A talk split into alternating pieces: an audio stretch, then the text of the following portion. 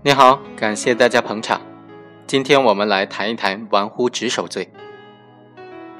按照刑法的规定，所谓玩忽职守，就是指国家机关的工作人员滥用职权、玩忽职守，致使国家的公共财产、国家和人民的利益遭受重大损失的。它的基本刑呢是三年以下，如果是情节特别严重，就三到七年。另外还有一个徇私舞弊的情节。如果是玩忽职守之后又徇私舞弊，那么他的基本刑就是五年以下，情节特别严重的话，在五到十年期间量刑。今天我们说的案例呢是非常著名的虹桥坍塌的这个事件。一九九四年的八月份，当地的政府就决定要建设虹桥，林某等国家工作人员呢就负责这项工程，但是他们违反有关的规定，对这项工程。不办理立项报建的手续，不审查总承包以及设计施工单位的资质，违规将工程发包给不具备资质的单位进行设计和施工。在虹桥工程施工期间呢，林某等人也没有履行对工程质量的监督管理职责，最后发生了虹桥坍塌的严重的事故，导致四十多人死亡的这种严重的后果。在审理这件案子的时候，就有三个情节是各方争论的一个焦点。第一是林某有收受贿赂的行为；第二，案发之后呢，林某检举揭发他人，并且被公安机关、检察机关查证属实；第三是玩忽职守行为呢，跨越了一九九七年刑法施行之前和之后。那么就涉及三个问题了。第一。被告人林某的玩忽职守行为是不是具备徇私舞弊这个情节呢？他的基本量刑档次是五年以下还是三年以下？第二，林某既犯有玩忽职守罪和受贿罪，但同时又具有立功的这种法定的从轻或者减轻处罚的情节，这种情况之下该怎么样准确的量刑呢？第三个问题是，这种玩忽职守行为跨越了新旧刑法施行阶段。应当如何适用法律？适用之前的法律，还是适用之后的法律呢？接下来的几期节目呢，我们就来分析这三个问题。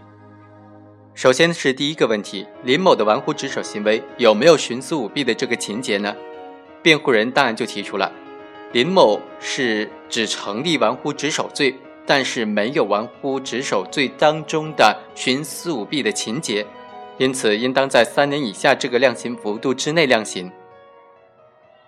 法院经过审理，就认为，林某身为国家机关的工作人员，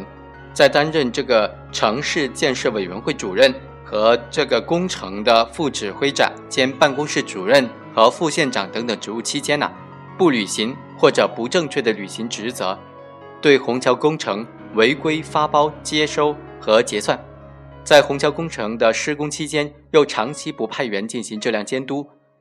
虹桥发生异响之后。又草率的表态可以继续使用，没有督促落实这个荷载的试验工作，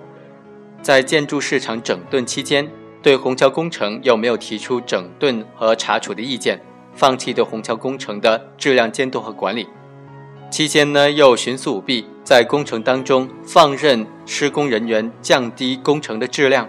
对虹桥坍塌的严重后果负有重要的直接责任和主要的领导责任。已经构成了玩忽职守罪。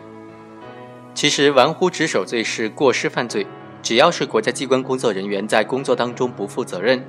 不履行或者不正确的履行自己的职责，并因此造成了公共财产、国家和人民的利益重大损失的，就已经构成犯罪了。其中呢，是否致使公共财产、国家和人民的利益遭受重大损失，是区分该罪罪与非罪的标准。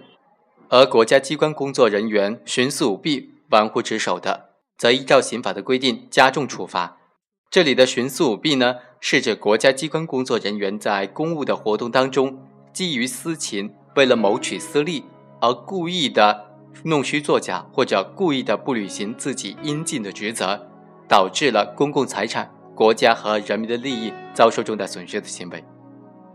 本案当中啊。林某作为虹桥工程的主要的负责人员，本来应当依法履行对工程的监督管理职责，但是却出于私情，将工程发包给不具备资格的单位施工和设计，在收取了贿赂款之后，为了私利，明知这个工程呢尚未验收，却仍然指使张某和孙某等人对虹桥工程违规的接收，指派孙某直接和施工方结算工程款项，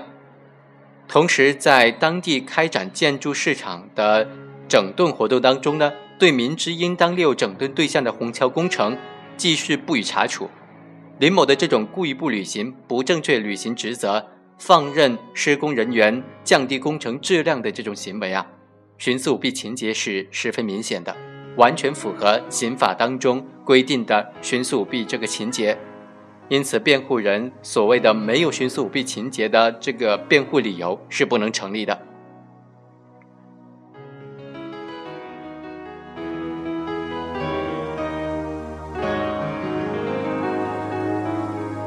以上就是本期的内容，下期我们继续分析下面的两个争议的焦点问题。